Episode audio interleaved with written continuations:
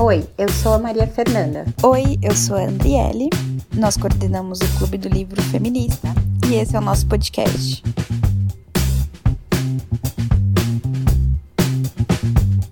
Oi, gente. É, dada o cenário atual da luta contra o racismo, enfim, e também do mês do orgulho LGBTQIA+, a gente convidou para este episódio três autoras negras. Ele vai ser um pouco diferente, porque quem assume todo o conteúdo são elas, na questão de, enfim, compartilhar seus livros, compartilhar um pouco das suas experiências de vida. Então, na verdade, a gente, esse episódio a gente já gravou, foi um bate-papo, né? A gente conversou com essas três autoras, que são a Daphne Lohane, a Solane Chioro e a Olivia Pilar. É, foi bem legal. Elas trouxeram respostas bem interessantes. Na verdade, a gente meio que só fez assim, é, a gente só mediou, né, esse bate-papo. A gente fez algumas perguntas para elas. E foi bem bacana. A gente espera muito que vocês gostem. Procurem as meninas depois. No fim do episódio, elas explicam direitinho onde vocês podem encontrar elas na internet, né? Leiam os livros delas. Vamos consumir cada vez mais autoras mulheres e autoras mulheres negras. É muito importante. E, bom, enfim, é isso. Então, vamos ver como que foi. Bom, então, meninas, vamos começar. É, eu queria, na verdade, pedir para, né, uma de cada vez, vocês se apresentarem um pouquinho para os nossos ouvintes, para, enfim, conhecer um pouquinho mais sobre vocês. Tudo bem. Meu nome é Daphne Lohane, eu tenho 19 anos de idade, sou uma mulher muito forte que tem mostrado força. É, sou uma mulher preta com muito orgulho, aonde eu chego eu levo a minha negritude para provar e que essa sociedade precisa dar um choque de realidade e mudar as suas ideias. É, sou uma mulher que, mesmo dependente de todas as situações que já passei de sofrimento, de dores, soube pegar essa dor e transformar em superação. Então, tudo que eu falar aqui hoje vai ser uma fala de uma mulher preta que superou todas as suas dores. E isso que é o mais bonito que eu acho em mim mesma. E é isso. Sou, ah, não posso esquecer, sou Ariana, é, nasci dia 27 de março. É, estou lançando meu primeiro livro agora, este ano.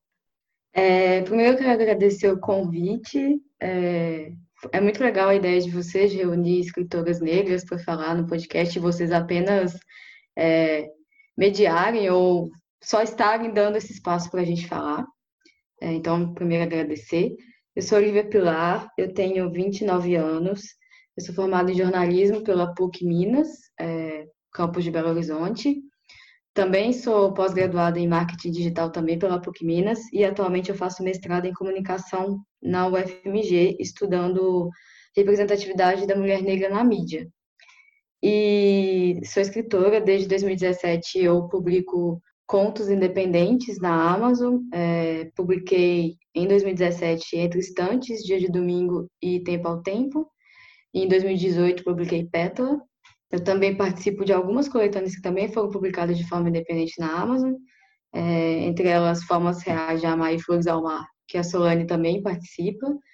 E ano passado eu é, participei da minha primeira coletânea física, que foi Todo Mundo Tem uma Primeira Vez, da plataforma 21, que é uma coletânea com mais cinco escritores nacionais e cada um contando uma primeira vez específica que cada um quer falar sobre, assim, e acho que talvez a minha seja mais clichê, porque é a primeira vez que uma menina vai se apaixonar e ela vai tentar entender o que, que é sentir essa paixão, mas todas as outras, e a minha também, foge do que a gente pensa do, é, sobre o que é a primeira vez de fato, né? É, minhas histórias, elas têm protagonistas negras, isso já é uma prerrogativa de toda história que eu faço, assim, eu me encontrei nesse caminho, e a maioria delas é bissexual, acho que, sei lá, de todas as minhas histórias, apenas uma foi uma menina lésbica protagonista, mas, assim, o que une todos os meus enredos é que essas meninas sempre se apaixonam por outras meninas. Então, em vez de falar que eu tenho protagonistas bissexuais ou, ou lésbicas, eu sempre falo que eu tenho protagonistas negras que gostam de mulheres. E isso também é outra prerrogativa das minhas histórias. Assim, talvez um dia eu mude, não é uma coisa que me limita, mas por enquanto é o que eu gosto de escrever, o que eu me sinto confortável de escrever. E acho que é isso. Vamos lá, depois das duas, não sei nem o que falar. Eu sou Solene Chioro, eu tenho 27 anos. 26 ainda, gente, calma, falta um mês, 26 anos. E eu sou formada em letras pela Unesp de Araraquara. Eu trabalho com revisão de texto, tradução e principalmente escrevendo. E eu escrevi, deixa eu ver, escrevi muitas coisas que estão na Amazon também, que nem a Olivia. Tenho A Rosa de Isabela, que foi a primeira história que eu publiquei, também foi em 2017. Tem Sonhos que Ganhei, que também são uma coletânea de contos de Natal. Eu faço parte de Flores ao Mar e Formas de Amar, como a Olivia falou. Eu também escrevo um pouco de terror de vez em quando. Eu faço parte da coletânea Cantigas no Escuro e Quatro Minutos para Meia-Noite. E eu acho que é mais isso. Eu também tenho um podcast sobre vampiros chamado Pode Entrar. E também tenho duas limonadas com a Olivia Pilar, mas a gente não fala sobre isso. Mas basicamente isso. Bom, meninas, agora eu queria que vocês falassem um pouquinho sobre o trabalho que vocês já fizeram. A Olivia falou ali um pouco dos pontos dela e eu queria que vocês entrassem mais nisso, assim, nas obras que vocês já fizeram antes, que vocês até obras que vocês estão fazendo agora. É, eu escrevi um livro que se chama Feminista Negra, é, que vai ser lançado em breve. Ele é independente, não tem um é, apoio de editora, até porque é, nem foi por, por escolha das editoras, foram por escolha minha. As editoras, quando elas se aproximaram de mim, todas elas, elas sempre queriam como protagonismo branco. Então, é, como o meu livro ele se chama A Feminista Negra, algumas editoras falaram que não lançariam o meu livro por conta do nome, A Feminista Negra. Eu teria que tirar a feminista ou feminista e só colocar a negra. Para que, porque muitas editoras têm medo de falar do feminismo, têm medo de falar da negritude, têm medo de se colocar e se posicionar. Isso faz com que o mercado editorial seja 100% branco, porque mesmo que as pessoas pretas escrevam, elas não conseguem chegar e ser reconhecidas como escritores ou autoras. É, elas não conseguem ter essa visibilidade no mercado editorial. A gente está falando de um mercado que é 5% pessoas pretas e 95% pessoas brancas. Então a gente tem que mudar esse mercado. E para mudar esse mercado, eu peguei minha história, tudo que já escrevi, o que, que acontece? O meu livro, eu escrevi ele muito rápido. Foi duas semanas eu escrevi o meu livro. E ele tem 12 capítulos, ele é grande. É, mas não pense que eu sou uma pessoa que sempre escrevo algo. Não. Esse livro eu escrevi mais por necessidade. Eu precisava motivar as pessoas que, como eu, já sofreram muito. É, eu falo de racismo, eu falo do é, poder LGBT preto, eu falo de como é ser é, preto em uma sociedade que te coloca como branco, de como é o teu cabelo ser identificado como o padrão de beleza como liso e você tem um cabelo crespo. Então tudo isso vem para o meu livro. E o meu livro ele é um livro muito aberto. Ele fala sobre realidade. Ele deixa um pouco a estatística de lado e trabalha com a realidade. Eu quis é, pro, é, propositalmente colocar isso em cima por conta exatamente que a gente vive muito falando só de estatística, a gente não fala da realidade, a gente esquece a realidade. E esse livro é para te mostrar da realidade. Só que o grande diferencial disso é por conta de que o meu livro ele não vem só para contar uma história triste de uma garota preta. Cada capítulo tem um, um tema que é o a homossexualidade, alguma coisa para poder falar e desenvolve nesse tema, nesse capítulo. Só que no livro você enxerga que essa pessoa preta que tinha tudo para dar errado começou a olhar e ver a vida diferente e falou: agora a gente vai mudar. É, eu, que sou de uma família que nunca me motivou a ler, nunca me motivou a estudar, nunca me motivou a fazer é, é, essas coisas de mundo branco, né? Porque na minha família não tem ninguém que tem uma faculdade para falar, ah, a gente tem uma faculdade aqui, um curso superior. Então, não tem essa. Se eu chego na minha família com 20 reais, eles ficam muito mais felizes do que quando eu chego com um livro. E isso faz muita diferença na minha vida, porque eu não fui motivada a escrever. E isso é também é, um choque para as pessoas que vão ler e vão entender, cara, essa menina aqui vai mudar alguma coisa no final. E é isso. Eu estou falando de um personagem real. A feminista existe, a feminista negra sou eu. É, eu estou escrevendo agora, estou terminando de escrever dois livros. Um sobre LGBT, Porque Não Posso Amar, que é o nome. E o outro que é uma histórias para crianças pretas é, infantil, né? Que vai contar é, como, como se fosse todas as crianças é, que estudassem em uma escola, todas elas fossem pretas não tivessem um branco, para que eles sintam um pouquinho da gente, do que a gente precisa fazer nessa sociedade. Também incluo é, as religiões de matriz africana para entender, para as crianças entenderem a importância da sua identidade, da sua é, e da sua personalidade dentro de tudo isso, de, dentro de todo esse, desse contexto, dentro de toda essa história. E isso faz é, com que a Daphne hoje seja uma escritora que tem um nome reconhecido por conta de tudo que está acontecendo. É, eu já dei um pouco de spoiler, né? Falei antes do, da hora indicada. Mas, é, assim, eu tenho quatro contos publicados de forma independente na Amazon. Participo de outras quatro coletâneas, também publicadas de forma independente. E da coletânea Todo Mundo Tem uma Primeira Vez, pela editora Plataforma 21.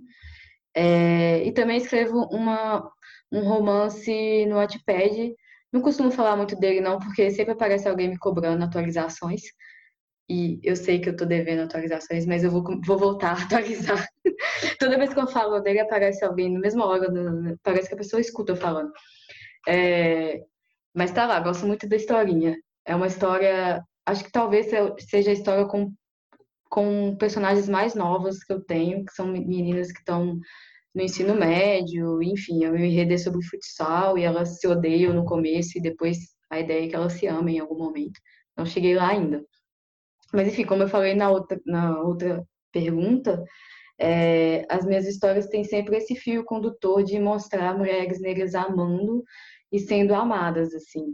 É, é até para a gente quebrar um pouco essas, esses estereótipos de que mulheres negras são fadadas à solidão e que a solidão é o que elas merecem, é o que elas devem ter. É, e aí a, as minhas histórias, mesmo que eu não fale abertamente, assim, eu não falo isso nas histórias, minhas histórias elas têm essa ideia de, de mostrar mulheres negras amando e que elas podem e devem ser amadas. Então, assim, eu costumo dizer que as minhas histórias são histórias breguinhas e fofinhas de mulheres negras se apaixonando por outras mulheres. É, e é isso, assim. Às vezes eu, quando estou em alguma coletânea, dependendo da temática da coletânea, eu viajo um pouco, por exemplo, a Formas Reais de Amar, que a Solane escreve comigo, e mais duas outras escritoras, é sobre princesas não brancas. E aí cada uma abordou uma princesa de alguma forma. Assim. E aí a minha princesa, eu criei um, um reino fictício, e aí ela, para ela virar rainha, ela precisa se casar, e assim, no reino dela não há problema, não, não existe homofobia, assim, ela ser bissexual, ela gostar de mulheres, não é um problema. Mas aí ela, antes de ter essa, essa coisa de vou me casar, ela vem pro Brasil e aí ela conhece uma pessoa e aí ela, e acontecem coisas, assim. É, Flores ao Mar, que é uma coletânea, a última coletânea que a gente escreveu, são quatro, quatro irmãs negras que vão para um cruzeiro são irmãs jovens, assim, a, personagem da Solane é a mais velha, a irmã mais velha, e a minha é a mais nova. Não, quase a mais nova, tem uma mais nova ainda, é a terceira. É, e aí elas vão para o cruzeiro e cada uma fala um ponto de vista dessas irmãs, enfim. A, acho que a Solane vai falar um pouco do lado dela, mas assim, uma, uma coisa que eu tento fazer nas minhas histórias é, mostrar o amor em suas variáveis formas, assim, do ponto de vista de mulheres negras, que eu acho que é o que falta na nossa literatura, principalmente a literatura nacional para jovem, que é o que eu escrevo, assim. É, a gente tem muitas meninas negras que nunca se viram representadas, e, e essa é uma fala que chega muito para mim quando elas leem as minhas histórias, que é tipo, ah, é a primeira vez que eu vi uma menina negra é, numa história, é a primeira vez que eu vi uma menina se relacionando com outra menina, e você conseguiu trazer isso para minha vida, assim. Então, assim, as minhas histórias têm essa coisa que é bobinha, fofinha, mas eu acho que ao mesmo tempo ela traz uma representatividade que eu, por exemplo, não tive na minha adolescência. Eu já tenho quase 30 anos e eu só fui ler uma história de fato que eu falei, nossa, me senti representada pela primeira vez com os 25, assim. Então, eu acho que eu tento trazer essa coisa palpável da representatividade na literatura de certa forma. A Olivia falou tudo já. Porque a gente tem um público muito parecido, a gente tem escreve coisas parecidas, né? Essa coisa do, do romance, brega, clichê, é, com protagonistas negras. Eu também quase sempre escrevo protagonistas gordas. E, e é isso, essa coisa que a Olivia disse, de trazer essas histórias é, que a gente vê nos filmes, esse final feliz, sei lá, é, pessoa que se odeia e depois começa a se amar, melhores amigos que se apaixonam. A gente nunca vê ou lê isso com pessoas negras protagonizando.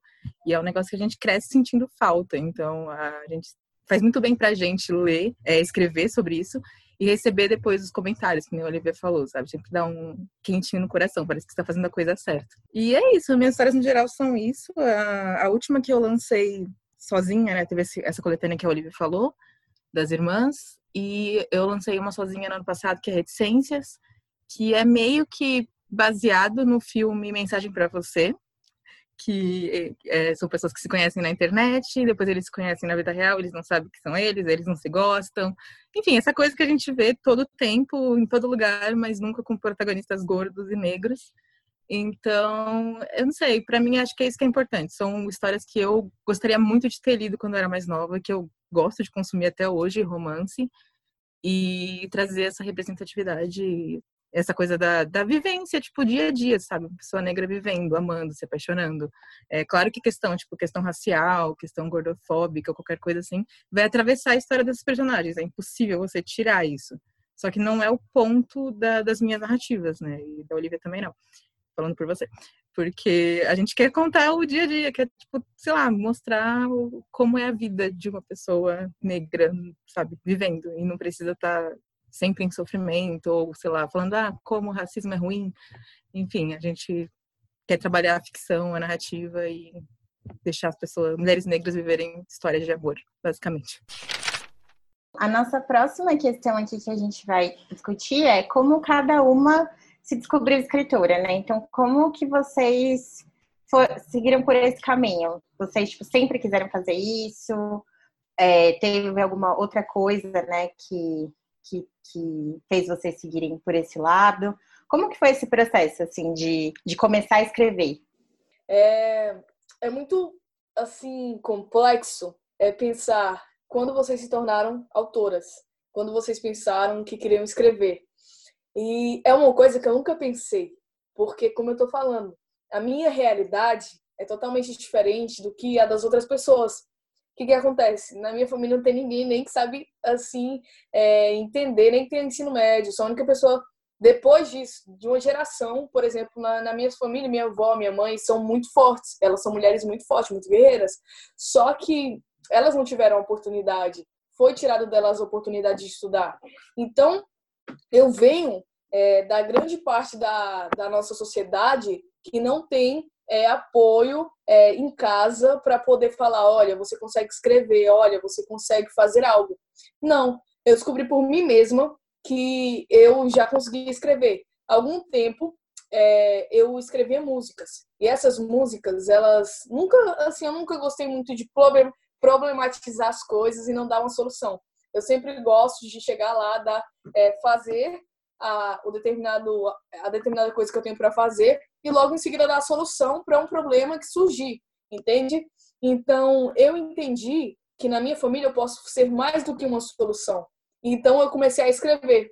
O meu livro, ele já tinha, eu já tinha sonhos de me tornar uma escritora, mas eu nunca tive coragem, porque é algo muito desconhecido, é, entendeu? E é algo muito muito longe para uma pessoa que nem sabe nem, nem tinha a prática de ler. E isso foi me tornando a cada dia. Eu fui olhando, fui, cara, eu consigo escrever poesias, cara, eu consigo escrever um texto aqui. Então eu vou buscar, buscar me aperfeiçoar. E foi assim que as coisas foram funcionando e foi dando certo. Agora tá dando certo, então eu acho que é para ser. Eu não sei, eu concordo com a Daphne, assim, nesse ponto de, de, É difícil dizer quando a gente se descobriu escritora, assim, porque eu não consigo falar, ah, eu descobri escritora no dia X e tal. Eu apenas escrevi, assim, um dia eu fui lá, escrevi uma fanfic, no outro dia eu escrevi um conto, e aí as coisas começaram a acontecer, e eu percebi que, tipo, eu sou formada em jornalismo, então, sim, escrever já era uma coisa que eu me interessava e gostava, mas eu achava que eu gostava de escrever outro tipo de coisa, assim. Jornalismo é uma. Apesar de existir o jornalismo literário, o jornalismo raiz é uma outra pegada. E aí eu fiz jornalismo por causa da capricho, enfim. O que já mostra que eu já não gostava tanto de jornalismo assim quanto eu achava, né? Eu gostava de outro tipo de jornalismo. E aí eu meio que me descobri na literatura, eu acho. As pessoas, engraçado, eu, eu sempre, eu de uns tempos, de uns 10 anos para cá, eu me aproximei muito do, do mercado editorial por outras vias. Trabalhei numa editora, enfim. E as pessoas sempre falavam, ah, por que você não escreve? Não sei o que. Eu acho que as pessoas sabiam conhecer escritor antes que eu soubesse. E aí eu escrevi uma fanfic um dia, depois apareceu um concurso literário, eu fui escrever um conto, e depois outro conto, outro conto, e as pessoas começaram a gostar, e eu escrevi outro conto, e comecei a ser chamada para coletâneas, e deu certo, eu acho. Por enquanto tá dando certo, né? Vamos ver se, assim, eu já, há uns dois anos eu já consigo falar que sou escritora de fato. Isso também é um, uma coisa complicada, assim, a gente conseguir falar sou escritora é um, é negócio que bate, porque, assim, não é uma profissão é, valorizada no Brasil, a cultura como um todo não é valorizada. É você ser escritor e mexer com literatura é menos valorizada ainda.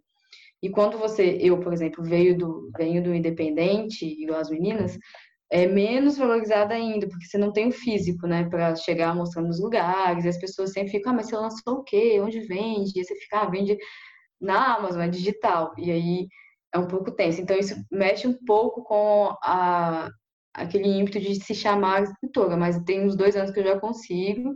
E aí, coisas boas deram certo, tanto que eu lancei o físico. E assim, acho que as duas coisas são importantes, tanto o digital quanto o físico. Acho que um complementa o outro, assim. Não é super valorizando o físico para a mais do que o digital. Acho que ambos são importantes. Inclusive o digital me deu o público que eu tenho hoje e que espero que me acompanhe em outras, outros caminhos, assim. Então, legal Olivia falar disso, que eu acho que faz uns dois anos também que eu comecei a conseguir falar, mas você fala e seu cérebro entra, começa pitando, porque, tipo, você não, você não acredita totalmente no que você tá falando. Você fala, ah, sou escritora. Aí você fica, será? Será? Será? Porque é realmente muito complicado. Escrever num formulário, profissão escritora, é um negócio muito difícil. Mas eu, eu tenho um pouquinho, acho que diferente das meninas, eu até consigo lembrar de um momento que eu pensei, nossa, eu quero escrever, que foi na quarta série. Eu sempre gostei de escrever história, mas eu lembro de. Eu tava tendo aquela aula do Proerd, não sei se tem em todo lugar do Brasil, aqui em São Paulo tem o Proerd. E aí tinha uma. Um, acho que foi logo no final do, do, do curso lá do Proerd que tinha que escrever uma historinha falando drogas é ruim, enfim, essas coisas. E aí eu comecei a escrever e eu lembro que eu fiquei animada com, com o personagem. Eu cheguei em casa, era pequeno, né? Era tipo 20 linhas. Eu cheguei em casa e comecei a escrever no caderno o resto da história. E eu acho que depois daquele momento eu, eu fiquei muito assim, nossa, eu gosto de escrever, é divertido. E depois disso eu tenho vários caderninhos lá na casa dos meus pais, sei lá, uns 30 cadernos de histórias que eu ia escrevendo. Então eu sempre gostei de escrever, sempre fez parte da minha, da minha vida. Eu, quando entrei na faculdade, eu fui parando um pouco, porque, né, a vida. Mas eu, eu, teve um momento que eu voltei, porque eu não sei, eu não, eu não sou totalmente feliz quando eu não estou escrevendo, sabe? Minha, minha cabeça está sempre criando histórias, então não escrever é irreal para mim. Então eu acho que é isso. Foi, foi muito nova, mas está comigo sempre. Deixa eu tocar em um assunto rapidinho, que tem a ver com o mesmo tema que eu esqueci de falar. Gente, é muito importante todos, todas as pessoas que escrevem, que são pretas, entenderem que a gente não é concorrente, a gente é parceiros. Por quê? Porque quando uma escritora independente apoia a outra, elas ficam mais fortes e juntas elas fazem sim um mercado editorial. O que, que acontece? Eu não sei vocês, meninas, mas depois que eu é, tô nesse processo né, de escritora, é, as pessoas elas começam a me tratar diferente. Por exemplo, ontem eu cheguei numa loja e era uma gráfica. E eu não, é porque eu, quero fazer um orçamento, porque no próximo livro que eu for lançar, eu quero imprimir com vocês. Se vocês fazer, é um orçamento legal para mim, me caber no meu bolso. A mulher, antes ela tinha me olhado de cima a baixo, já me julgando.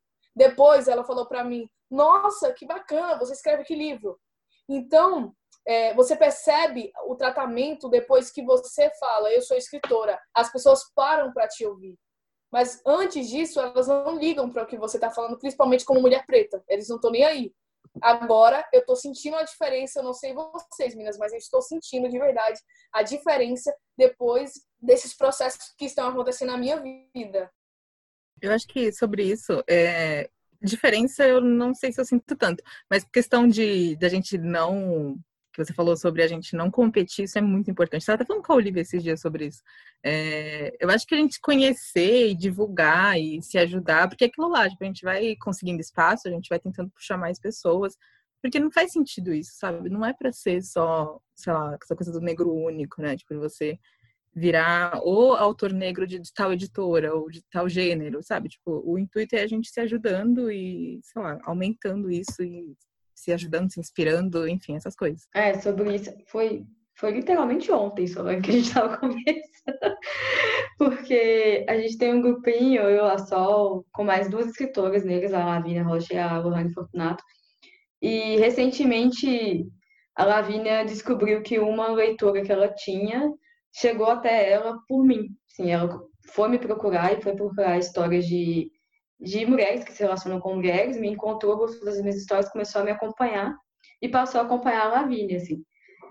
E aí, e aí a gente fez uma live essa semana, eu e a Lavínia, e outras pessoas que chegaram em mim vieram por ela, assim. E aí a gente descobriu essa coisa. Por isso que a gente estava conversando sobre isso ontem, que é a importância de da gente divulgar uma ou outra, assim, porque o mercado editorial, e aí falando de críticas né, no mercado editorial, acho que vocês, até na pauta vocês chegaram nesse assunto. Mas ainda não é só, o problema não vem só dos escritores serem brancos. O problema vem também da cadeia que está lá dentro dos editores, que são pessoas brancas, é, cis, hétero, e essas pessoas que vão escolher os livros que vão ser lançados. Assim. Então, a gente tem que valorizar os escritores negros, assim como a gente tem que valorizar quem trabalha com outras partes da cadeia do livro, né? Revisores, tradutores, diagramadores, enfim. E tudo vem disso, assim, um puxa o outro. Se eu um dia subir e tiver a oportunidade de indicar outras pessoas, eu vou fazer isso, porque eu acho que tipo, só eu subir, acho que não muda em nada. Eu estar tá lá em cima e os outros como eu continuarem embaixo, a gente vai continuar num ciclo de racismo estrutural que não vai mudar para ninguém, nem para mim, nem para essas pessoas. Assim, pode ser que eu fique ótima, mas será que eu estarei bem mesmo olhando para o lado e não vendo ninguém como eu ao meu lado? Não sei, assim, eu acho que é, isso que é importante, assim, da gente valorizar não só a nossa própria escrita, né? Acho que a gente tem que ser confiante com o que a gente produz, mas também valorizar aqueles que são como nós e também estão produzindo. Sim, foi bom vocês terem tocado nesse assunto, porque de fato a gente tinha colocado aqui na pauta para vocês falarem mais sobre a, a, relação com o mercado editorial, né? É, quais foram as dificuldades, se existiu ali alguma publicação que foi um pouco barrada, é, então, queria que vocês compartilhassem mais essas histórias com a gente, sobre a relação de vocês com esse próprio mercado editorial. Daphne, eu sei que você contou um pouquinho, mas é, se você puder falar mais um, um pouco sobre é, esse seu livro, A Feminista Negra, e o, o, o porquê, assim, ele também está circulando em, em, formato de vaquinha, né? É, se há alguma relação com o próprio mercado editorial. Então, é, eu posso muito falar disso, desse, desse assunto, por quê? Porque eu sofri muito com isso a rejeição das editoras. Eu me lembro que a primeira ligação eu enviei o meu é, o meu contato, né, e o meu livro, meu original que eles chamam, para é, uma avaliação para uma editora. E então eu me lembro que essa foi a primeira editora que eu mandei para eles. É, eu não vou falar o nome, mas eu mandei para eles o meu o meu o meu original para eles darem uma olhada e ver se eles tinham interesse em lançar. É assim, você paga a editora, você paga, ela vende e ela tira um monte, um, um, 95% de você e te devolve 5%. Então, meio que não faz sentido a gente, se a gente pensar que ainda tem pessoas que pagam por esse serviço. É muito bom, é muito bom, as pessoas precisam fazer, mas é, eu acho que tem que ser algo autor e editor e editor e autor. Eles têm que conversarem mais entre si. O é, que, que acontece? A primeira editora que eu mandei mensagem, ela me ligou. E eu fiquei muito esperançosa, porque eu não tinha condição financeira até hoje, não tenho. Por isso que eu fiz a vaquinha online. É, para quê? Para poder conseguir arrecadar o dinheiro para imprimir os livros, porque eu encontrei uma pessoa que é, faria a ortografia para mim e que faria e outra pessoa também que faria o design o, o design gráfico do meu livro gratuito isso foi uma corrente do bem que foi se juntando para que eu lançasse esse livro. Então era para lançar, é para lançar mesmo o livro, entende? O que, que foi acontecendo? A editora, ela me ligou. No mesmo dia eu fiquei tão feliz que uma editora estava me ligando, alguém estava tirando um tempo para mim para conversar comigo. E isso fez com que eu me sentisse muito esperançosa com essa com essa editora. A editora olhou para mim e falou: Olha, eu li aqui seu livro, seu livro não tem nada de conteúdo. Você tem que revisar todo o conteúdo que tem no seu livro, porque ninguém está querendo ler sobre feminismo, principalmente sobre negritude. O mercado não é assim, as pessoas elas não vão querer nem atenção, só por isso, só pelo título e pelo que você está querendo falar. Isso fez com que o meu coração doesse tanto, porque alguém que deveria me apoiar no meu sonho me criticou. E isso acontece muito com editoras. Hoje, eu não vou mentir, eu tenho um trauma assim de editoras, porque todas que eu procurei me deram falsas esperanças e alimentaram o racismo estrutural. Que foi o quê? Eu ligava em busca de uma oportunidade para poder mostrar o meu trabalho, falar, olha, esse daqui é o meu livro, com muito sacrifício eu escrevi. Eles não se importam com a sua história, eles se importam se você está pagando. E isso faz é, com que as, algumas editoras é, acabem é, comprando um marketing por quê? Você acha que eles querem editoras pretas ou pessoas pretas, autores pretos e autoras pretas publicando com eles simplesmente para é, publicar? Não. Eles querem que você publique com ele para eles virarem e falarem: não, aqui a gente é antirracista, a gente tem aqui ó, três escritores negros, mas a gente tem 40 escritores brancos. Então, de 3 para 40 é muita diferença. A gente sente falta, sim, das pessoas escrevendo, a gente falta principalmente de pessoas pretas escrevendo e lançando seus livros. Mas através, foi muito bom as editoras é, terem me rejeitado, falado coisas para mim que doeram muito, que eu nem vou falar aqui, de tão ruins que elas são, que se era para mim, 100% eu falar, eu não vou lançar livro, eu não quero saber mais desse mercado. Porque as pessoas, elas tratam a gente como negro, como coitado.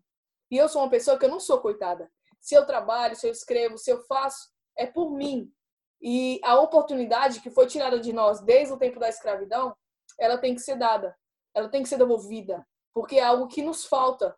Por que, que a gente abre as editoras ou abre alguns lugares é, para poder ver né, o conteúdo que eles estão falando e a gente não escuta nada sobre negritude? Por quê? A gente escuta, a gente se acostumou muito com isso. A gente se acostumou que o mercado editorial fosse branco. A gente se acostumou. Então, por isso que as pessoas pretas, elas ainda sentem muito. Você pode perceber, 90% das pessoas pretas que escrevem, 50% delas são independentes. Por quê? As editoras, elas querem sim, elas querem é, que os, as pessoas pretas publiquem com ela exatamente para elas chegarem e falar a gente é antirracista aqui, a gente tem inclusão. E não é assim que funciona. É, e também editor, é, pessoas pretas que escrevem, como Jamila Ribeiro, que tem seus livros reconhecidos, elas, as editoras entram em contato com eles, pra com elas, né? Para que essas pessoas, como elas já têm nome, porque uma editora hoje ela paga para que a Jamila Ribeiro é, lance o livro dela com eles. Por quê? Porque eles precisam é, desse desse bop, eles precisam falar. Ah, a gente tem uma pessoa que fala de racismo aqui com a gente. E infelizmente isso não acontece. Não acontece o, o mercado abrirem as portas para as pessoas pretas simplesmente porque elas querem, elas precisam lançar. Não. Eles abrem as portas muitas vezes para falar que as pessoas pretas precisam contar suas histórias, mas de uma forma que não vai ofender as pessoas brancas. É, eu acho que eu tenho pouco contato com o mercado editorial tradicional, assim. É, e quando eu digo pouco contato, assim, eu não tive muito contato com editoras de fato. É, a minha relação com a plataforma 21 foi muito boa desde o começo, assim, eles me chamaram para participar da coletânea através da, da minha agente, é, entraram em contato, mandaram um convite, falaram que queriam muito a minha presença, e toda a equipe foi muito muito massa, assim, não tive problema nenhum com eles, é, todo pedido que eu fiz, eles escutaram, a gente conversou, enfim. Então, assim, falar sobre o mercado editorial tradicional, para mim, é, um, é um, ainda um pouco uma questão afastada. Não tenho muito contato de fato. O que eu posso falar é o que eu vejo de longe, assim. É, o mercado editorial é, ainda é muito branco, ainda é muito hétero, ainda é muito cis, assim como várias áreas profissionais, campos profissionais no Brasil, né? Gente, o mercado editorial é um reflexo de, de, todo o resto da sociedade que a gente vive, não é? Ele não é não está a parte de mais nada do que a gente vive. Então, isso é um problema, sim. É, e isso impede que vários livros sejam produzidos no final das contas, porque a gente tende a valorizar aquilo que nos representa. E as vivências de pessoas negras sendo lidas por pessoas brancas, por exemplo, elas não vão se ver representadas ali. Então, assim, talvez esse livro não chegue ao leitor, porque vai ter essa barreira. Mas eu acho, assim, pelo menos na literatura jovem, eu acho que a literatura jovem a gente tem um pouquinho mais de abertura, porque essa geração nova agora, ela é bem diferente da minha geração, assim. Eles consomem muito digital e eles e as redes sociais facilitam também esse contato do leitor com a editora, e aí eles cobram muito, eles pedem muito. Quando eles veem coisa, quando eles veem coisas que eles não gostam, eles reclamam. Então, assim, eu acho que a literatura jovem, que é o que eu escrevo, que a Sol escreve, a gente tem um pouquinho mais de abertura, tanto o leitor quanto os escritores, assim. A gente pode arriscar mais na nossa escrita, assim como a gente tem um alcance maior, porque o digital, é, quem consome são as pessoas jovens, né? Então, são elas que e aí, talvez eu esteja sendo um pouco classista, porque nem toda pessoa jovem, obviamente, vai ter esse contato com o digital. E é por isso que eu digo que tanto o físico quanto o digital, eles têm que se complementar, porque tem pessoas que ainda vão ter alcance apenas do físico, né? por meio de biblioteca, de sebo, é, pegar emprestado com um amigo, enfim. Mas eu acho que a literatura jovem, ela está um pouquinho na frente do, de outro tipo de literatura, assim. É, pelo menos, pode ser que eu viva numa bolha também, mas pelo, pelo que eu vejo, eu acho que a gente está alcançando mais leitores e isso está dando um pouquinho, levando um pouquinho do, do independente, do digital para o mercado tradicional. Assim, a gente já teve ano passado a Clara Alves, que é uma escritora nacional que escreve para jovens, lançou um livro com a editora seguinte, que é um selo da Companhia das Letras. E é uma história jovem com é, que a gente fala FF, né? Que é meninas que gostam de meninas. É, a gente teve a Elaine Baeta ano passado, que também lançou pela Galera Record, que é um selo da Record.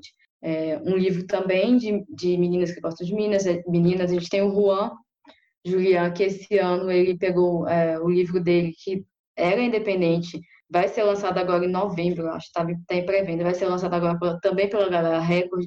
Enfim, é, teve a Rai Tavares há uns dois anos, que o independente dela virou, foi para uma editora tradicional. Eu acho que o, o, público jovem e a literatura jovem, a gente tem um pouquinho mais de abertura.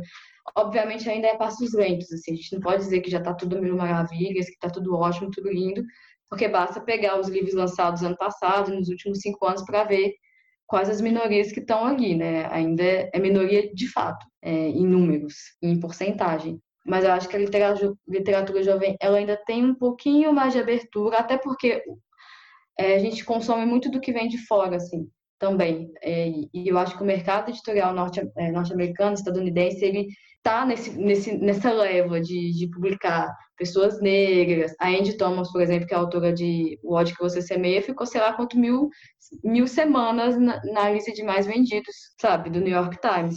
Então, e, e vários outros autores negros também, como a Tommy, de Filho de Sangue.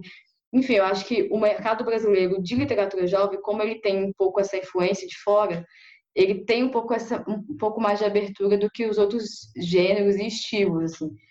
É, eu acho que a literatura, sei lá, quando a gente pensa mais elitizada, eu acho que ela ainda barra muitas pessoas de minoria. E aí, o que é mais minoria no Brasil do que pessoas negras, e aí com todas as, as suas especificidades, né? Pessoas negras que são trans, pessoas negras que fazem parte da. que são lésbicas, gays, é, pessoas negras PCD, enfim. Eu acho que a literatura jovem está um pouquinho na frente. Não é perfeita ainda, mas a gente está caminhando a passos lentos. É, eu acho que é isso que a Olivia falou mesmo. É, eu acho que no, na literatura jovem, e a literatura mais comercial, assim, no geral, veio muito essa leva que a Olivia disse de, dos livros de fora, que lá veio é, muito essa coisa do, do on voice, né, que são autores escrevendo sobre a própria vivência, acabou vindo muito para cá numa, numa mesma época que estava tendo um aumento de autores nacionais também. E aí ficou isso, só que tipo, eram muitos autores nacionais, é, branco, hétero, e vindo as coisas de fora mais diversas. Eu acho que o público começou a querer mais histórias diversas nacionais. Eu acho que juntou isso e aí isso tem melhorado realmente. Eu acho que ainda tem muita coisa para andar, porque sei lá, nos nacionais jovens, eu não lembro, tirando Juan, o Jim, Lavínia, a gente tem poucos autores negros nacionais é, em editora tradicional, né? Então, é, é isso. Tem melhorado, mas é aquela coisa, passinho de formiga. Pessoalmente, eu acho que eu tenho uma, uma, caminhada parecida com a da Olivia, então eu realmente não, eu não tive tanto esse embate com editoras. Mas quando eu comecei a. que eu falei, não, eu vou ser escritora, é isso que eu quero. Eu. A primeira coisa que eu fiz foi, tipo, tentar entender o mercado editorial, essa bagunça que é tudo isso. É, conversei com pessoas, eu segui muita gente no mercado. Então, isso foi muito importante, porque para entender como é que as coisas funcionam, porque realmente é complicado, né? Entender o que você quer também. Se você quer continuar sendo independente, se você quer é, publicar para uma editora pequena, é para você ter um objetivo, né? Para mim, o que eu sempre quis é ter uma publicação tradicional, que é essa que é diferente da que a Daphne diz, que algumas editoras realmente vão cobrar, que seja editora pequena, editora independente. Quando for uma editora grande, que nem, sei lá, Seguinte, a Companhia das Letras, editoras tradicionais, eles não cobram, eles vão avaliar o seu manuscrito e, enfim, aí tem algumas vão ter adiantamento, enfim, um rolo desse. E eu queria isso, é, o meu, meu objetivo é, é, ainda é, né, esse, uma publicação tradicional. E eu vi a, a, publicação independente na Amazon como um meio de chegar até lá, né? Tipo, jogar meu trabalho no, na internet e ver, cons, conseguir um público e começar essa caminhada. Então, não sei, eu acho que eu tô no começo dessa caminhada ainda, então eu não acho que essa questão é mais que a Olivia disse. A gente vê, a gente ouve, a gente percebe, a gente olha para um catálogo de uma editora e vê que tem, que nem a Daphne falou, três autores negros no meio de 40 brancos. Então, é, é isso, você sabe, você é desencorajado a todo momento porque você não se vê ali em eventos, essas coisas. Então é, é mais nesse sentido.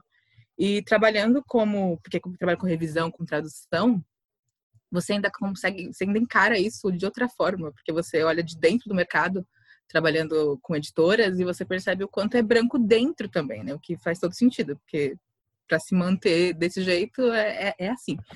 Então, você vai trabalhar com, vai ver muito revisor branco, vai ver tradutor branco, os livros de autores negros que falam sobre questão racial sendo traduzidos por pessoas brancas, revisados por pessoas brancas. Então, é, é, é complicado, porque é, é, isso, você percebe uma mudança, mas é sempre pequena, porque que é a vida. Desanima um pouco, eu confesso, mas no fundo é, a gente vai se ajudando, se apoiando e seguindo o nosso sonho, né? Porque no fundo a gente só vai encarando o que a gente quer, o que a gente quer para o futuro. E agora o que eu queria falar é um pouco sobre, enfim, eu sei que vocês também já falaram um pouquinho sobre isso, né? Mas sobre o impacto das questões raciais na escrita de vocês. Então, sei que a Olivia já falou, né, que a maioria das, aliás, todas as protagonistas delas são negras. A, a Daphne também falou um pouquinho sobre isso, mas eu queria só que vocês é, complementassem um pouco, né? Como que é esse processo para você estar tá, tá interligado, né? Esse processo de escrever com o processo de representatividade, enfim, de lidar com essas questões? Bom, é, essa questão é uma questão muito difícil de se falar, porque mesmo que a gente lute todos os dias, é, nós, como pessoas pretas, nunca vamos nos sentir 100% representada por, sei lá, o mercado, entende? É, hoje eu me sinto representada nessa live porque tem duas mulheres pretas. E isso me faz me sentir mais segura. Então é por isso que eu falo da importância de apoiar a mulher preta. É, e isso também faz com que, por exemplo, eu ganhei muita visibilidade, muito mais visibilidade do que eu tinha antes com o meu livro. E essa visibilidade faz com que eu indique Olivia Pilar faz com que eu indique Soliane, faz com que eu indique duas mulheres super interessadas nesse mercado. Porque é muito simples a gente chegar e falar, não, eu indico Jamila Ribeiro, Cristiano Sobral, ela já tem um nome. A gente tem que falar dessas, dessas escritoras independentes, como, como eu, que não tem um nome nesse mercado. Então, isso é muito importante. Quando se fala de questão racial, a gente tem que lembrar não somente da questão de racismo, porque racismo acontece, acontece toda hora, todo momento com todas as pessoas pretas. É, mas o que acontece? É necessário também a gente pegar a ideia de falar, olha, a gente quer indicar pessoas pretas para acabar com esse racismo. Então a gente não vai é, falar, não, o racismo ele existe, mas a gente não vai fazer nada para combater. A gente vai fazer combatendo, que, que é o quê? Você indicando pessoas pretas, falando, olha, tem uma pessoa preta que eu li. Leia as pessoas pretas. Leiam pessoas pretas. Porque a gente precisa desse espaço. É muito importante para a gente que não lança livro com editoras saber é, que nós temos um espaço na nossa sociedade. Solaine, ela, ela entrou em uma questão que falou: ah, é, são muitas pessoas dentro da editora que são brancos e estão editando livro de pessoas pretas. E isso é verdade. Gente, se a gente é 54% da sociedade como pessoas pretas e pardas, cadê essas pessoas para representarem? Cadê essas pessoas para estarem dentro desse mercado? Eu não encontro pessoas pretas para é, é, editar o meu livro. Eu encontro pessoas brancas. E é, muitas vezes isso dificulta muito mais o nosso processo. Por quê? Porque, por exemplo, eu escrevi um texto que se chama Racismo em pleno século XXI. E eu estava falando no meu livro, nesse texto, sobre realmente o racismo oculto na nossa sociedade. E eu entreguei esse texto para uma pessoa branca é, corrigir, que foi é, assim uma coisa muito difícil para mim, porque ela falou que os brancos também sofrem racismo, sofrem com racismo. E isso faz com que a gente preto sinta todos os dias isso na pele. A gente está falando, cara, a gente está falando aqui um negócio de racismo que pela história da escravidão, pela história da escravidão, pelas coisas de história que a gente lê, eu nunca ouvi que os brancos foram escravizados como os pretos. E isso faz com que a gente, preto, desanime muito. Porque uma pessoa que fala que o racismo existe, que o racismo reverso existe, infelizmente essa pessoa é uma pessoa que não estuda sobre racismo. Por quê? Você não sai como branca e vai entra no mercado e segurança te segue. Ou você não entra em uma loja como eu entrei ontem e fui vista de, de cima a baixo por conta do meu cabelo, por conta da, da minha pele, por conta de tudo isso. As pessoas elas olham para isso, elas olham para nossa cor, elas olham para nossas coisas. Isso é porque eu tô com a luz aqui, viu? Ó. Entende? Então o que que acontece? Todo esse processo de falar de racismo dentro dessa dessa indústria, que a gente pode chamar de indústria, né, para poder falar sobre editora, é, o que que acontece? As pessoas, elas sempre vão é, ter mais autoridade para falar de algo que elas pensam que elas têm do que nós. Elas não querem nos ouvir. Se elas quisessem nos ouvir, é, elas davam mais oportunidade. Quando uma editora chega para a gente e fala, ah, eu não posso lançar seu livro porque o seu livro fala de feminismo, o seu livro fala de negritude, ela está falando que ela não se importa com o que eu vou ler e que o meu leitor também não vai se importar. Então, meu livro só vai ser um livro que vai ocupar estante. E não é isso o intuito do meu livro. Tanto que eu fiz a vaquinha online, não consegui chegar no valor total, mas eu estou lançando meu livro. Na primeira venda que eu fizer do meu livro, na primeira remessa ali, eu já vou doar 200 livros para as comunidades. E isso faz o meu trabalho ser diferencial. Porque a questão aqui não é ganhar dinheiro, é levar conteúdo. Porque eu posso muito bem estar aqui agora é, desmotivando uma pessoa. Por que, que eu posso estar aqui desmotivando uma pessoa e não posso estar aqui motivando? A gente tem que trocar, inverter os papéis. Quando tem duas mulheres, três mulheres pretas falando, isso é muito importante, gente. Vocês não têm noção do quantas, de quantas pessoas, quantas mulheres, quantas crianças, quantas pessoas vocês conseguem motivar, sinceramente, por estar falando. Vocês não têm ideia. No meu Instagram, estou recebendo muitas mensagens de várias pessoas. Ah, muito obrigado, porque você falou que eu queria ouvir. Não é o que você queria ouvir, é o que você precisava ouvir. A gente precisa muito enxergar a nossa sociedade. A gente está vivendo uma sociedade que está pregando a bandeira anti, antifascismo e tá, continua matando pessoas pretas. Então a gente vê que é uma hipocrisia em cima desse, desse, dessa bandeira que é tão importante de ser levantada. Ou até mesmo pessoas que são brancas, que nunca falaram sobre racismo, levantaram bandeira e esqueceram dela dar oportunidade para pessoas pretas é fundamental para acabar com o racismo. É fundamental. O, racismo só vai acabar no dia que as pessoas falarem: olha, a gente vai começar a partir de hoje. Essa empresa tem 40 funcionários, 20 vai ser pessoas pretas. E isso é igualdade. O resto é só ilusão. Então a gente precisa parar de nos iludir e começar a colocar a mão na massa. Não basta falar eu sou antirracista. Não basta. É muito simples só chegar aqui, levantar uma bandeira e sair. Você, você branco, que quer sim ajudar uma pessoa preta, não coloca só ela no seu Instagram. Porque quando as pessoas pretas ocupam teu Instagram, você ganha muito mais fama do que a pessoa que está produzindo conteúdo. Então, isso também é apropriação de conteúdo. E eu gravei um vídeo essa semana no meu Instagram falando disso. Para as pessoas não caírem também nessa falácia de, não, você entra aqui no meu Instagram, você produz o meu conteúdo. Por quê? Estamos em quarentena. Estamos em quarentena e as pessoas não estão conseguindo produzir. A gente que tem conteúdo para dar, eles querem é, pegar esse conteúdo e, em cima desse conteúdo, escrever algo. Não é assim. Quer ser antirracismo, antirracista de fato, lute com as pessoas pretas. Lute todos os dias da tua vida com as pessoas pretas. É, as minhas histórias, assim, é, eu já falei um pouquinho, mas a questão racial é, me é muito caro, mas assim, não no sentido de que as minhas histórias vão falar abertamente sobre racismo ou coisas que permeiam essa lógica. Eu acho que a partir do momento que eu escrevo uma protagonista negra, ou quando eu escrevo uma protagonista negra que tem um interesse romântico, que também é uma mulher negra, eu já estou falando de questões raciais, assim, por si só. Porque para escrever uma protagonista negra, eu tenho que falar da vivência dela como sendo uma mulher negra. E no Brasil isso não é, não é fácil, não é para qualquer um. Ainda mais quando a gente fala de mulheres negras que são lésbicas, são bissexuais, enfim. Então, eu acho que as minhas histórias elas têm, elas têm essa característica.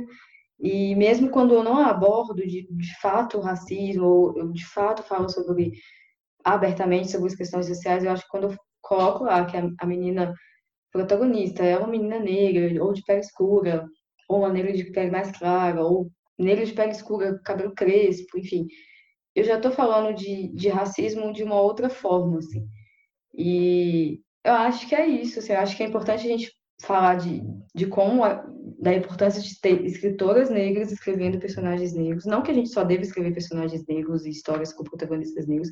Acho que a gente tem liberdade para escrever qualquer tipo de personagem, assim, igual pessoas brancas, pois pessoas brancas escrevem de tudo. Então a gente também tem essa liberdade. Mas eu acho que existe algo especial quando a gente escreve sobre a nossa própria vivência, sabe? Igual só falou sobre a questão de on, on, on voices, que é dos Estados Unidos, que é um termo que vem de lá. Eu acho que a gente está tendo um pouco isso aqui no Brasil. Pouco não, muito, assim. Na internet tem muito. Que são os escritores falando sobre a própria vivência. E é uma vivência que a gente não está acostumado a ver na literatura, ou na televisão, ou no cinema. Então, acho que por isso que importa, porque apesar da nossa vivência ser única, alguma partezinha dela vai dizer da vivência de outras pessoas. Assim. Então, quando eu falo, eu sou uma menina negra que gosta de outra menina, vai ter alguma menina negra lendo que vai se identificar ali em algum quesito. Então, acho que isso que é o legal, isso que é o importante. É, eu acho que é bem isso que a Olivia falou também. É, de novo, eu só vou complementar o que ela falou. Porque eu também não costumo escrever coisas, sei lá, tipo, ah, um, um livro sobre racismo em si, sabe? Tipo, nunca é o ponto da história. Mas não tem como não ter que, pequenas questões, ou enfim, a forma que a, que a menina se relaciona com o cabelo, com aparência física no geral, ou às vezes acontece alguma coisa no meio da história. São coisas que vão passar pela vida de uma mulher negra e que não dá para você simplesmente fingir que não existe quando está escrevendo uma história com protagonista negro. Eu acho que é mais nesse sentido. Até porque quando você não coloca, você está criando um personagem branco pintado de preto, né? Tipo, não é uma pessoa negra que está naquela história. É só, tipo, um personagem. Ele só é negro visualmente. Você não tem uma história de uma pessoa negra. Então, certas coisas vão passar pela história, mas nunca é o ponto do que eu escrevo. Mas aí, tipo, tentando abrir um pouco a pergunta que você fez, eu acho que às vezes afeta na escrita o, o, externo, né? Tipo, essa coisa que eu comentei antes, do, você vai ver uma editora, um catálogo, não tem ninguém como você, ninguém, nenhuma história como a sua, isso desanima no ato de escrever mesmo, sabe? Tipo, você parar e sentar e escrever. Ou, sei lá, acontece alguma coisa, até às vezes no mercado editorial mesmo, sei lá, descobriram um livro de uma autora racista, aí fica o dia inteiro falando disso, aí desanima. Isso já aconteceu de, sei lá, acho que eu e a Olivia estavam escrevendo, acho que Forma se de Amar, né? Não sei. Foi alguma coletânea. E a gente tinha que terminar um conto, tinha prazo, só que tava, sei lá, uma polêmica racista, e isso desgasta muito, sabe? Tipo, são questões fora de escrever, de, de da, da história, mas que tá todo o tempo vivendo ali na cabeça do autor negro. E é difícil você, tipo, ter forças para não, tem que terminar isso. Porque é, é isso, tira, vão tirando um pouco da nossa energia essas coisas, sabe? Bom, já que você falou em energia, o que, que motiva vocês a escrever? Quais são as referências? Quais são as inspirações literárias? É, talvez alguma pessoa ali do, do, da própria literatura que marcaram vocês e que vocês fizeram, putz, eu quero escrever sobre isso, eu quero publicar um livro, publicar um conto?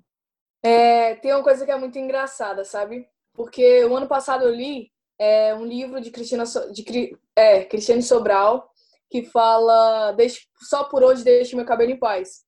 E foi assim o primeiro livro que eu consegui ler inteiro. Então eu passei assim por uma coisa muito diferente.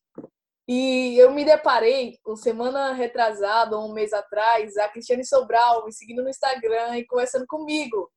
E falando, Daphne, não desiste do seu sonho não, não desiste do teu livro. E foi um dia que eu tava assim muito triste, porque a gente que é, trabalha né, com é, publicando este livro independente, a gente não tem assim toda hora. Por exemplo, agora eu tenho uma, uma produtora, porque depois da, da pandemia eu vou começar a fazer palestras motivacionais para pessoas pretas. Mas antes eu não tinha.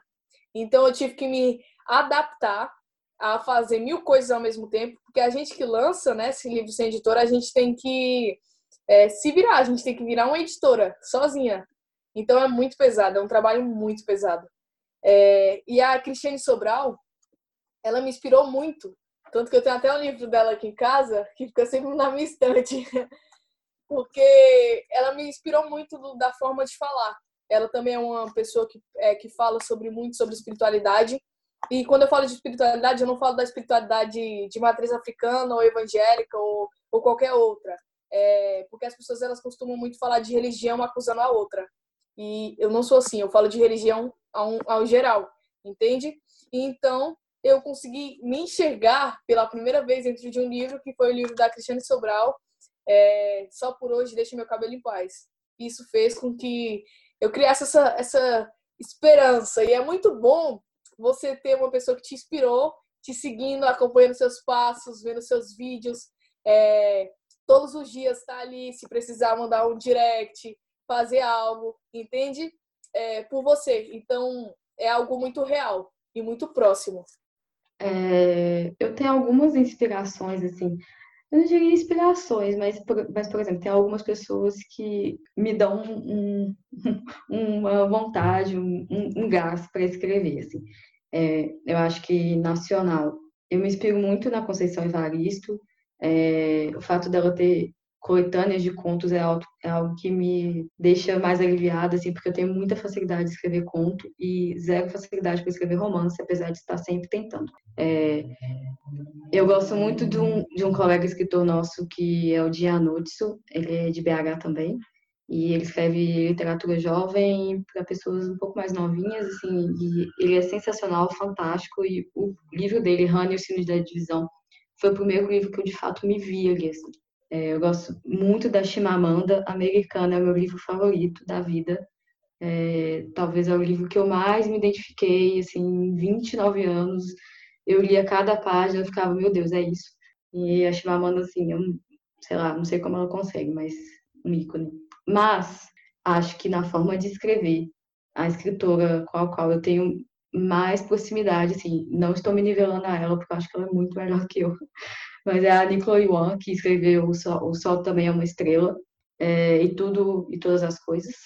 E, assim, essa coisa que ela tem de amor à primeira vista e, de focar no desenvolvimento de personagens de, e de abertamente falar que o amor importa, para mim, assim, ela é a escritora que eu mais me identifico. Para além disso, eu acho que quando eu cresci, era mais nova e tal, algumas escritoras também trouxeram influência, assim, tipo a Maggie Cabot, que é do Diário de Princesa, mas obviamente a gente não tinha essa, esses ídolos que são mulheres negras ou escritores negros no geral, então a gente cresceu muito rodeado de escritores brancos, e assim, apesar de ser histórias que eu amo até hoje, é, não é o que eu falaria para a Olivia adolescente ler hoje em dia, assim, então eu acho que essas escritoras que são mulheres negras e que escrevem personagens negros, eles, elas trazem um que a mais para a literatura. Não falei da Andy Thomas, né, mas estava falando aqui e lembrei dela, que também para mim é algo que o fato dela ter escrito uma história que fala sobre racismo na, na forma mais brutal que existe, que é a violência policial contra corpos negros, é, e mesmo assim ter conseguido ficar 500 mil semanas, os mais vendidos da New York Times, e, e o livro ter virado um filme, eu acho que diz muito da, da capacidade que escritores negros têm é, de mostrar a própria vivência por meio da literatura. Assim, a Andy Thomas, e ela é muito nova, mas ela é sensacional. Acho que a Andy Thomas também está no meu top escritores que me inspiram. Eu acho que a Andy Thomas é unânime. Ela, eu acho, principalmente no nosso meio, né, com literatura jovem, ela, eu, eu, sinto que ela abriu porta até pra gente, né? Tem essa coisa que a gente falou do mercado é, internacional vindo para cá. O livro da Andy Thomas, por ficar muito tempo no, na lista do New York Times e veio para cá, foi um sucesso, tem filme.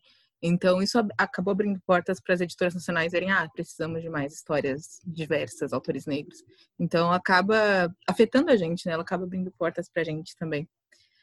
Mas eu não sei, eu, eu, acho que é muito isso que a Olivia falou, de a gente cresce lendo coisas que não a gente não se vê. Eu, gente, eu cresci lendo muito Homem Morto Branco. Eu adorava ler, tipo, sabe, clássicos. Eu acho que assim, eu tava refletindo sobre isso ontem, porque eu escrevo romance e eu demorei muito para começar a ler romance de fato. Mas o que eu lia era, sei lá, José de Alencar, Senhora, Jane Austen. Eu amo Jane Austen até hoje. E, e foi nisso, tipo, eu, eu, amo histórias de amor, história, comédia romântica. Eu assisto muito filme, mas também, a maioria sempre muito branco. Eu acho que eu comecei, eu, eu, assim, de inspiração, que eu falei, nossa, é isso que eu quero escrever, eu quero trabalhar essa, essa questão mais, sei lá, on voice, essa vivência. Foi com a Chimamanda também, não foi nem lendo, foi no TED Talk dela, que ela fala sobre a história única que sei lá, todo mundo tem que assistir aquele, que é perfeito aquele discurso dela. É, dá uma inspiração incrível só de ouvir ela falando sobre isso e o livro dela também, ela escreve sensacionalmente bem. E a Andy Thomas também, quando eu li. Mas aí pensando no, no que eu escrevo, que demorou muito para começar a ler romance de autoras negras, até porque não tem muitas autoras negras publicadas no Brasil, é, autoras brasileiras de romance, que são autoras negras, que escrevem pessoas negras. E traduzidos também tem muito pouco. Eu tenho esse privilégio que consigo ler em inglês. E aí, mesmo assim, é um negócio que você tem que ir lá e caçando. Hoje tá um pouco melhor, tá mais fácil de achar. Mas, sei lá, dois anos atrás já não era assim. Você tinha que ficar vendo lista de blog, enfim. É... E procurando por conta própria, porque esse negócio não chega até você. E aí eu acabei lendo algumas autoras. Tem uma autora, uma autora que eu gosto muito, que é a Talia Hilbert. Ela é inglesa, eu acho, se não me engano. E ela escreve romance, super fofinho, comédia romântica, clichê. Eu gosto muito dos livros dela. Tem a Beverly Jenkins, que ela escreve romance histórico. Não é muito que eu escrevo, mas eu, eu gosto de ler também. Enfim, eu acho que tem esse leque de autoras negras escrevendo romance nos Estados Unidos e na Inglaterra, que eu acabo entrando mais em contato e eu acho que me ajuda muito no meu trabalho, sabe? Quando escrevendo comédias românticas, escrevendo o que elas escrevem, sabe? Eu acho que é, é, muito nisso que eu me inspiro. Além disso que a Olivia falou, né? Tipo, o Jim, é, o Jim Anotsu é uma inspiração, é, tá ali no mercado, tá próximo da gente. A própria Olivia foi a primeira, eu tava refletindo, foi a primeira autora negra escrevendo romance entre pessoas negras que eu li foi a Olivia. Então, é isso. É, volta naquilo, né? Da gente se inspirar, a gente se apoiar. Então, tem tudo isso, essa importância. É, bom, e agora, gente, pensando assim nas pessoas que, enfim, vão ver esse podcast, né? É, talvez alguém esteja ouvindo seja, enfim, uma menina negra que quer começar a escrever.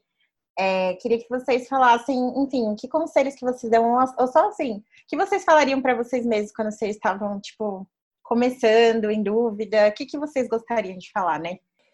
Eu pensaria, na verdade, eu falaria, né? É, minha filha, faça as coisas, porque daqui uma semana vai estar fazendo uma live com o ator da Globo. Faz logo. Então, eu meio que falaria, faz logo, velho. Vai, correr, corre atrás do teu sonho, porque o que você tá sonhando é o que muitas pessoas também estão tá sonhando, só que não tem coragem. E essa tua coragem pode motivar outras pessoas. É, eu falaria para pessoas que querem escrever, assim, para não desistir, é, vocês vão encontrar barreiras de algum jeito. Pode ser tanto uma barreira externa, mas pode ser a pior barreira de todos, que é, é você mesmo se identificar como escritor e querer escrever e se assumir como escritor.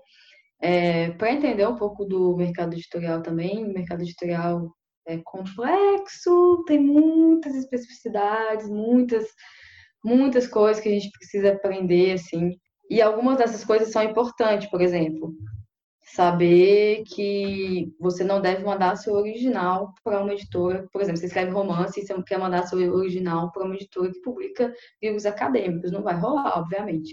É, e tem muitos erros, de, assim, porque eu acho que tem um problema de várias áreas profissionais do Brasil que o conhecimento não roda, né?